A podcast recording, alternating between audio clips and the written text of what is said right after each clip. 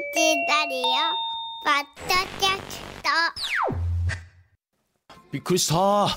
改めましておはようございます。尾形祐介です。おはようございます。板垣夏美です。そうか。やっぱり今の時代もバレンタインとなったら国生さゆりさんになりますよね。あれを超えるバレンタインソングはもう生まれてない。唯一無二ですよね。うん。ある？チョコレートディスコとかはどうですか？あーあ Perfume？のパフューム、はい。あ確かに、うん。うん。いやでもねやっぱり私もだって知ってますもんこの曲は。あそうなの、はい耳にします。ねえ、さあバレンタインデーまで今日が1月29日ということであと2週間とちょっととなりました。でまあとはいえまだ1月ですよ。1月ないなんですけれども、ねえ。百貨店やホテルやコンビニまでまあチョコレートチョコレートチョコレート、うんまあ言うたらチョコレートディスコ状態ですよ。ね中でも、チョコレートで、えーまあ火花散るというかもう独自色を出しながらあの頑張ってはるのが梅田の百貨店。はいえー阪急さん阪神さん大丸さんってあるんですけれども見て回ってきました。おでそうですか。うん。あのーまあ阪急さんがいち早く内覧会をね、はい。あのーされてたんで行ってきたんですけれどもこれそれぞれのおカタログパンフレットです。えー、今もうどこの百貨店もこうやってバレンタインのカタログあるんですね。もう大層よ。これもう私のまたコレクター心くすぐり始めるよ。この集めたくなる。3社の、うん、カタログこれから集めようかいうなってくるよ。いやそんな気持ちになりますね。うん。であのー特にねあそうそうそうこのねチョコレート。たかがチョコ。されどチョコですよ。はい。うん、あのいろんなね世の中のまあ世情というか透けて見えてくるんですよ。うーん。えーまずね阪神百貨店の梅田本店さん。24日から阪神のバレンタイン2024が始まってるんですけれども、まあ、バレンタインデーといえばチョコレートでしょ？ね、はい。ですが阪神百貨店さんはその中でもいちご推しです。うーんいちごいちごスイーツがいろいろ出てまして、はい。まあもちろんチョコレートも売られてるんですけれどもホームページでも2番目の扱いなんです。えー、そうなんですか、うん、02やっぱりチョコもってあら。いういやチョコ一番じゃないのっていう、ね。うん。うん。いちごからの02やっぱりチョコもと書いてます。へでえ03として包むバレンタインということえー、でこだわりパッケージのスイーツを特集している。まあがが側ね側側って結構やっぱりもらう人もあげる人も大事よね、ほど嬉しいです、でうん。自分でなんかパケ買いじゃないですけど見た目可愛くって買うっていうのもありますよね。レコード CD やったらジャケ買いジャケット買いやけど、はい。パッケージで買うのはパケ買いっていうんや。なるほどね。でそうなんですよ。あのでねまあ阪神さんといえばまあもともと阪神阪急ホールディングスですから、はい。まあ兄弟分でしょ、うん、で阪神の持ち味。阪急さんの、あのー領域を侵さない中での持ち味となるとタイガースチョコね。ああですね。えええー阪神タイガースモロゾフの阪神タイガースミルクチョコレート缶があるんですね。え？ー15個お1080円、えーこれ8階の催事場で1000個予定なのであ限定販売ですか？そう下手したらねこれ売り切れちゃうんじゃないの？ってちょっといらん心配なんかもしちゃったりして。で見てこれ阪神さんのカタログ見てると阪神タイガースマークのこれボールを模した。はい。野球ボールの？えっと缶に入ってるんですか、ね、これは？がねそうまさにねあの阪神タイガースミルクチョコレート缶なんですけども、えーいい。れもある意味パケ買いしたくなるような。ですよ、うん。うんこんな缶見たことない。へこえれは喜びますよ。あの野球好きの、本当ですね。うん、、男子勢も。へえ個包装の包み紙ものこのタイガースマークなんですね。いいよね。これもなんかこうパケ買い候補ですよね。ねでこのようにバレンタインデーイコールチョコではないバレンタインフェア。はいでまたこの阪神さんの百貨店の強みを生かす商品も特徴、まうん。ああなたの強みは何なのっていうところが結構問われ始めてるでしょうね。はい、ここでしか買えないものっていうのもすごいねあの独特のね。まあ阪神百貨店さんだったらやっぱりタイガースっていうのはこれも一番の強みでしょう。はい。さあ続いて大丸梅田店こちらもですね24日から大丸梅田店のバレンタイン2024ショコラプロムナードが開催中です、えーこれ15階がまあその特設会場になるんですけれども地下売り場もあのーやってます。えーこちらはですねローカリティをテーマに関西のショコラティエに力を入れています。ああ今あのショコラティエっていうと海外のショコラティエパティシエさんが結構有名なとこありますけど、うん。なるほど。関西でですね。それは関西の百貨店ですからっていうね、でさらに大丸梅田といえばえ？なっちゃんの息子さんはどうかな？ポケモンです。あポケモンセンター。センター。はいはい私15階まで上がっていくうん前にポケモンのフロアがあるんですけど、はい。まあそらなんかあれ海外の人もかな含めうんうて結構にぎわってるんですよ。そうこの間あの東京の地元の友達が、うん。あの大阪に遊びに来て最初に行ったのポケモンセンターで言ってましたもん、でしょ？お子さんが好きなんですって。そうなんですよ、あるんですよねポケモンポケモンセンターがね。であのーそのポケモンうんのですね、えーメリーチョコレートとポケモンのコラボが12個入りで、えーこれは2376円となりますんで、あのーポケモンの見てこれほらキャラクターがそのままチョコになってるチョコセット L。ね、これが15個入りで2376円。このポケモンの缶でしょ？はい、これも食べた後使えるわね。うんうんうんお子さなん喜ぶわね。はいうん。だからちょっとこうね、えーお子さんも含めて、うんあのキャラクターうまく使ってますんで、これやりよるなと。うんうん大丸の強みでですよね。でこの他スヌーピーとかこれ横にあるでしょ？スヌーピー好きもね強いですよすいますでリラックマなどキャラクターチョコも充実してましてこれミッフィーも載ってますね。へーうん、ななるほどなっていうこのあこれムーミンもやんか。本ね当だ。クランチチョコですねムーミンも。えーこういう、まあ、あキャラクターとのコラボっていうところで。でもあの昔そのキャラクターもののチョコレートってパッケージだけキャラクターで中普通のシンプルなチョコレート多かったじゃないですか。はい、でもこういうポケモンのチョコとかもうチョコレート自体が本当にあのピカチュウの顔で。スヌーピーもほらスヌーピーの顔のチョコですよ。本。当だ。なんかちょっと食べるのがもったいなくなるようなね。そう。見た目も味もっていうことでよね思わずこう画像に撮ってみんなにこう送りたくなるような、ああなるうほど。ん。今ならではの楽しみがあるんじゃないですか？で大丸海な店地下では北海道の人気ブランドスノーが来ているということで。スノー。でやっぱりこう独自のこう何かこう確立してやろうっていう意識が伺えますよね。えーで阪急梅田本店、まあ、これがもうそのね、えー話題の中心にいらっしゃるわけですけれどもね、バレンタインチョコレート博覧会2024が先んじる形20日から開かれてます。で、えー私含め、えー19日のマスコミ向け内覧会に、えースタッフの、えー年長者先生とモテモテ先生と、えー最若手のゆふかちゃんとはい。3人で、えー参加してまいりました。あの先日ちょっとお伝えしてまいりましたがはい。あの内覧会はですね実はこの9階の祝祭広場で、えー我々マスメディアだけじゃなくて一般のお客さんもいらっしゃる中で開かれたんです。だからそこに座ってあの待ってはる方食べてはる方も、まあ、内覧会目の当たりにすることできるんですけどね。うん内覧会って別々のこと多いですよね。マスコミの方はマスコミだけとか。大体そっちが多いんじゃない、うんうん。クローズドというかね。なんかねそんなイメージでしたけど。であオープンかと思いながら、はい。でもオープンって悪くないよね。うん。だって我々がその代表で知らせていくっていう役割でマスメディア代表できてるんだけれども、あの知らすことできるんだから。ねでですしあと一統率さえ般取れればね。そう。で一般のお客さんの方が今多分情報すごくって。間違いない。でその一般のお客さんが圧倒的に並んでるところとかに私たちそのマスコミが行ってあここってこう人気なんだっていうのがその場でわかるっていうのもいいですよね。で2024年のチョコレート博覧会はこんな感じですっていう、まあ、その説明会なんですけれども、うん。え例えばねキャラメルとコラボしたチョコレートのコーナーとか、はい。えなっちゃんもちょっと足運んだんやね。行きました。ね。はい。であのカカオの産地と直接関わりを持つブランドのコーナー。これ私ね、えー週末行ってきました。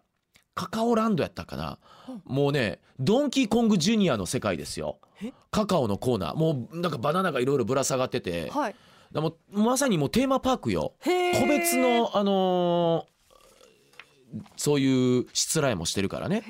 で、えーあカカオワールドカカオワールドそう。だからちょっとこうなんかもうディズニーランドの世界よね、えーディズニーランドのアドベンチャー。あちょっと橋やね。あそうでなんだ。私もあの1回目2回目は気づいてなかった、はい。あの名前は聞いてたけどここかってのがへえちょっともう一回行かなきゃ。行ってください、はい。で新進気鋭のショコラティエが集まるネクストジェネレーションのコーナー。これはもう広場の中心にドーンと真ん中にあったでしょ、あった。で今回のメインなのかなとか思いながら。うん。でスペシャリスト内外の有名ショコラティエパティシエのコーナー。いやこちらがメインだわな、うんうんメインはこちらなんだけども若手も押し立ててるっていう感じでしょうか。うんでその奥側に実はカカオワールドがあるの。へえそうだったんだ。もうあれよね。ほらあのディズニーランドのアドベンチャーランドとか何やったっけ、えーなんかあれ4つぐらいあるやんか。ああのそれぞれのエリアですか？そうそうそうそう、はい。えっ、とファンタジーランドとか？ファンタジーランドとか、はい。なんかあのほらちょっと未来のフューチャーなんとかみたいな。昔からキャプテン EO とかマイケル・ジャクソンのあったところとか4つぐらいに。マウンテンがあるところだ。そうそうそう、はい、とか グリッターなんとかとかあるやんか。はい。うん。クリッターカウントリーだ。カウントリー、まあ、そんなイメージあこういうやり方するか思ってね。あのーだからもうあとさらにそうやわ。あのいろんなあーチョコレートに出会えるチョコレートマルシェのコーナーが9階のあちこちで展開されてましてね、うんうん。でその内覧会ではねそこに参加する新進ショコラティエがコーナーごとにスピーチしてくれるんですよ。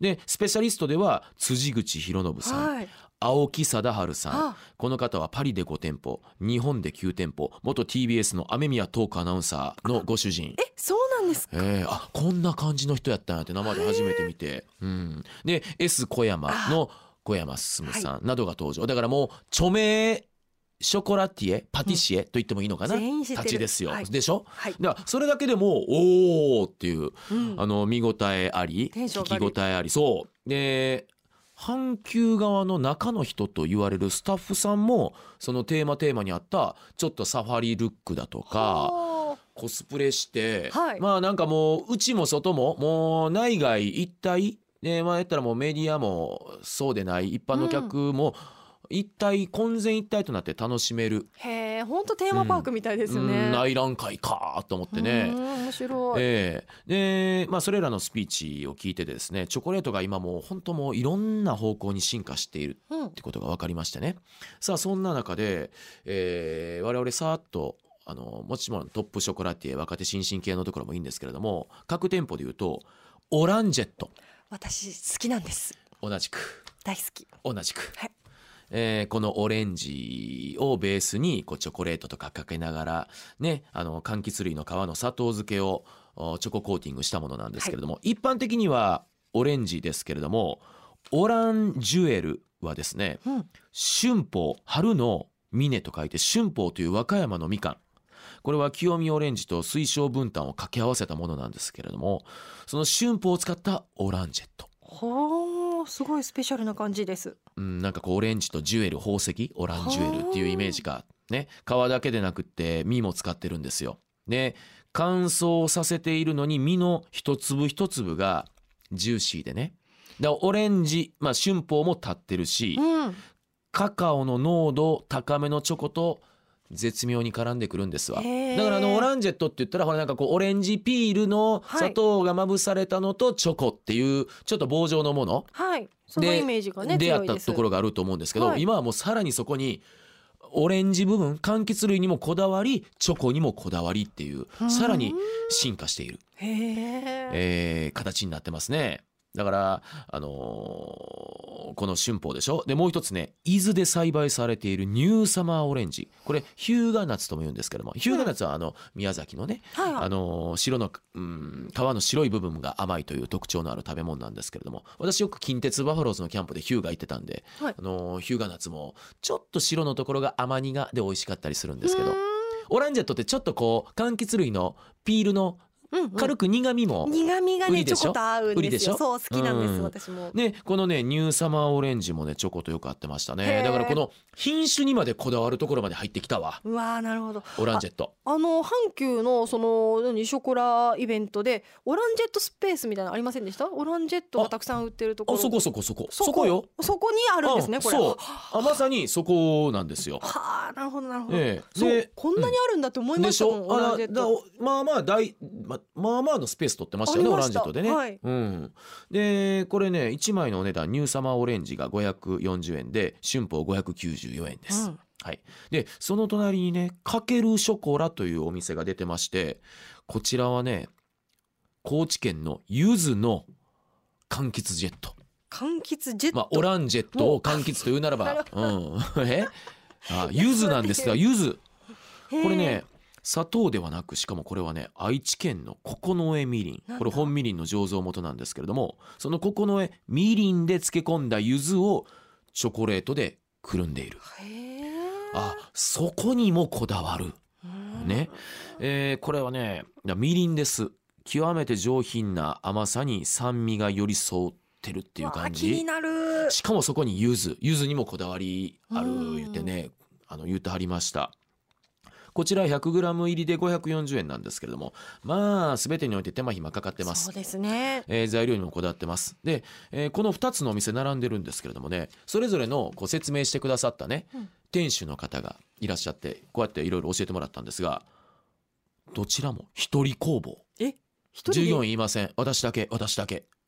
一人でこの多数のこの工程をこなしてるんですか？これ今の流れと特徴かもしれませんえねそうなんですか？だから店舗持ってないんですよでこういう催事の時に販売したり店舗を持たない一人であのーやるやり方。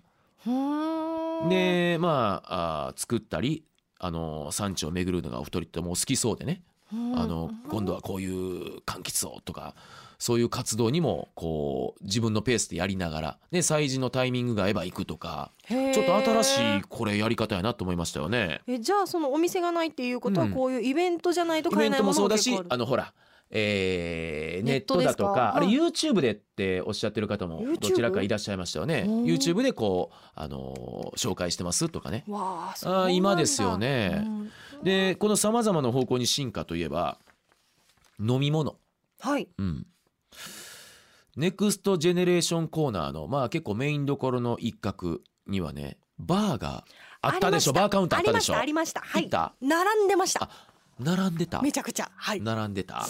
でこれ残念ながら26日で、えー終わってしまったんあですけれども終わったんですけどいやバーは残ってるんですよ、うん。終わってしまったんですが私が行った時、まあ、前半部分はクラフトビールうん。とチョコのペアリング体験。え奈良醸造さんのこれまたねクラフトビールにまあクラフトビールにこのチョコ合いますよと、へまあ教えてくださるわけマッチングを。うん。でそれこそねあのうん物販のところではショコラビールなる、うん。ちょっとこうチョコをほのかに感じさせるビールも単体で売ってはいるんですけどあのバーカウンターでその時奈良醸造さんではクラフトビールチョコ。おへー。確かにビールとチョコっていうのが私すごく新鮮なんですけど。あまりないでしょ、はい。でもねあ確かに。